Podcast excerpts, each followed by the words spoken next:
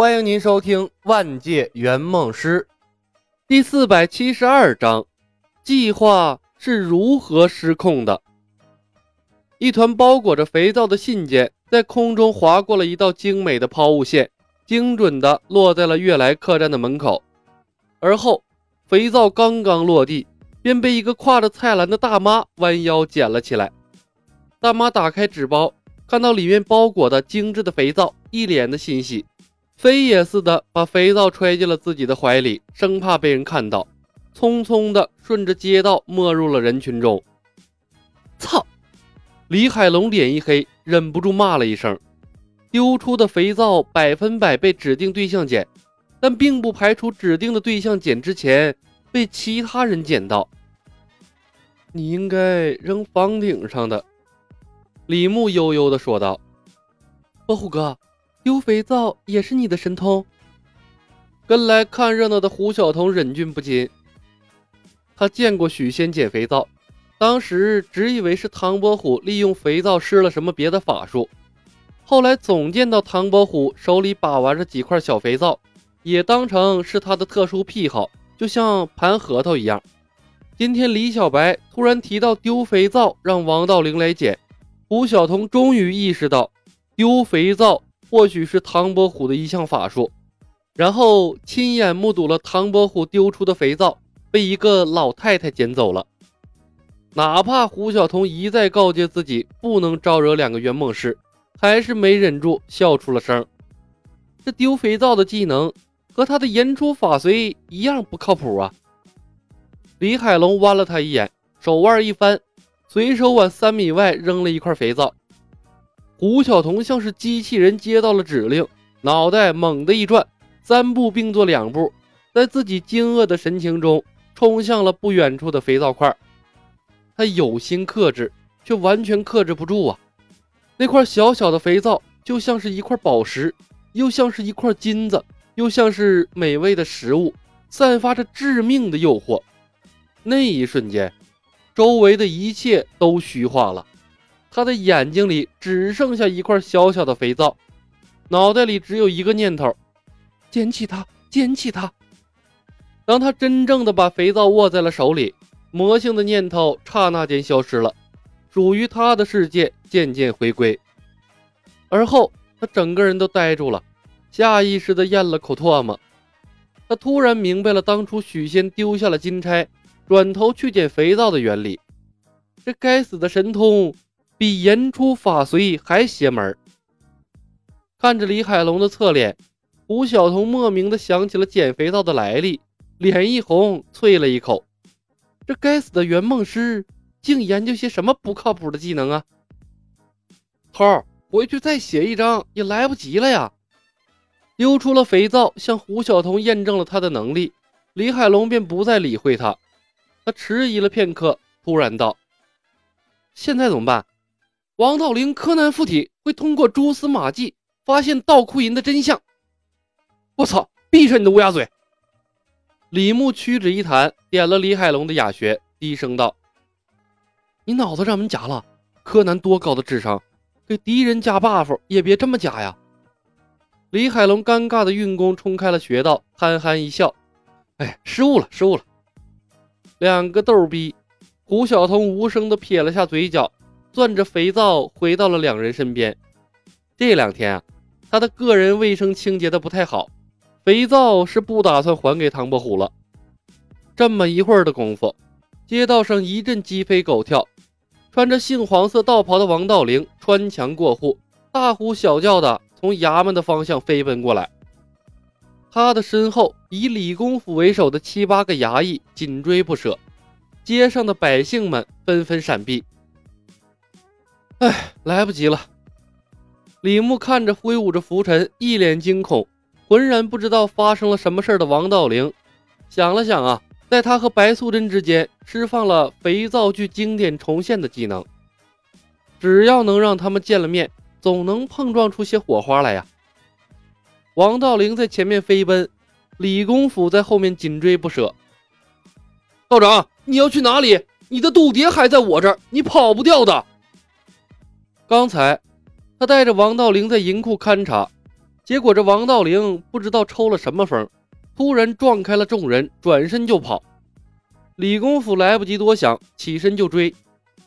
银库重地，谁知道王道灵有没有顺手捞一锭银子？就算没偷，王道灵是他花大价钱请来，付了定金的，让他无缘无故的跑了，知县那儿也没法交代呀。好似一道风从李牧三人面前吹过，在满大街围观群众不可思议的眼神中，王道陵一个起跃，落在了捡肥皂的大妈身前，然后义无反顾地把手伸进了大妈的怀里。大妈都吓傻了，站在那儿一动不动。一时间，空气静止。我操！李海龙眼角抽搐，爆出了一句粗口。李牧看着从大妈怀里强抢肥皂的王道灵，仿佛发现了新大陆，揉了揉下巴，说道：“伯虎，捡肥皂的技能大有可为呀！”吴晓彤都看傻了，他的手心里汗津津的，暗暗的在心中发誓：以后在路上看到肥皂一类的小物件，绝对不能捡，这他妈太可怕了！当王道灵握着小肥皂，把手从大妈的怀中拽出来的时候，整个人都傻了。我我不是，啪！大妈清，大妈也清醒了过来，气的是浑身发抖，脸色发白，狠狠一巴掌摔在了王道灵的脸上。无耻，跟我去见官！不是，我没有，我是谁在暗算本道爷？王道灵浑身是嘴，也解释不清啊！反手拔出了宝剑，环顾左右，对他指指点点的人群，试图找到迷了他心智的罪魁祸首，丢尽了脸面呐！王道灵气急败坏：“我是茅山王道灵，出来和道爷一决高下，鼠辈有胆做，没胆承认吗？”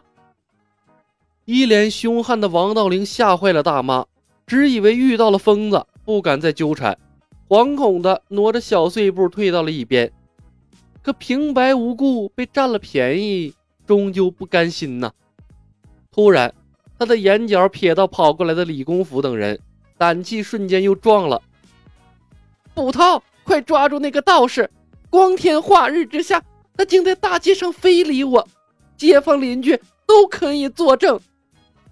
虽然隔得远。但李公甫还是看清楚王道林干了什么事儿，脸上啊满是无奈和不解。王道长，你这是干什么？你就算想，就算想，也不能在大街上做这种事儿吧？不，他，不是你想的那样，是道爷我中了暗算。王道林警觉地看着周围，展开了手掌，打算查看从妇人身上掏出的一个物件。恰在此时。白素贞被街上的骚乱吸引，推开窗户查看发生什么事儿。王道灵一抬头，和白素贞目目相对，一句话脱口而出：“素贞，谢谢你。”白素贞看着王道灵，一脸的悲凉。我觉得你好可怕。小青从旁边探出头来：“姐姐，你怎么了？”李公甫看看王道灵，又看看白素贞，奇怪的问：“王道长，白小姐，你们认识？”王道灵的眼睛里已经没了其他人，悲情的道：“可怕？为什么？”白素贞：“你让我失去了自我，为了你，我好像把原来的那个我抛弃了。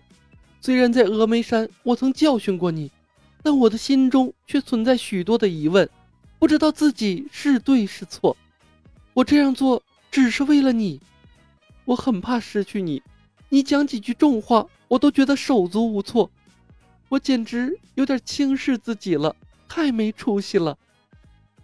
小青瞪大了眼睛，不明所以。姐姐，你你和他？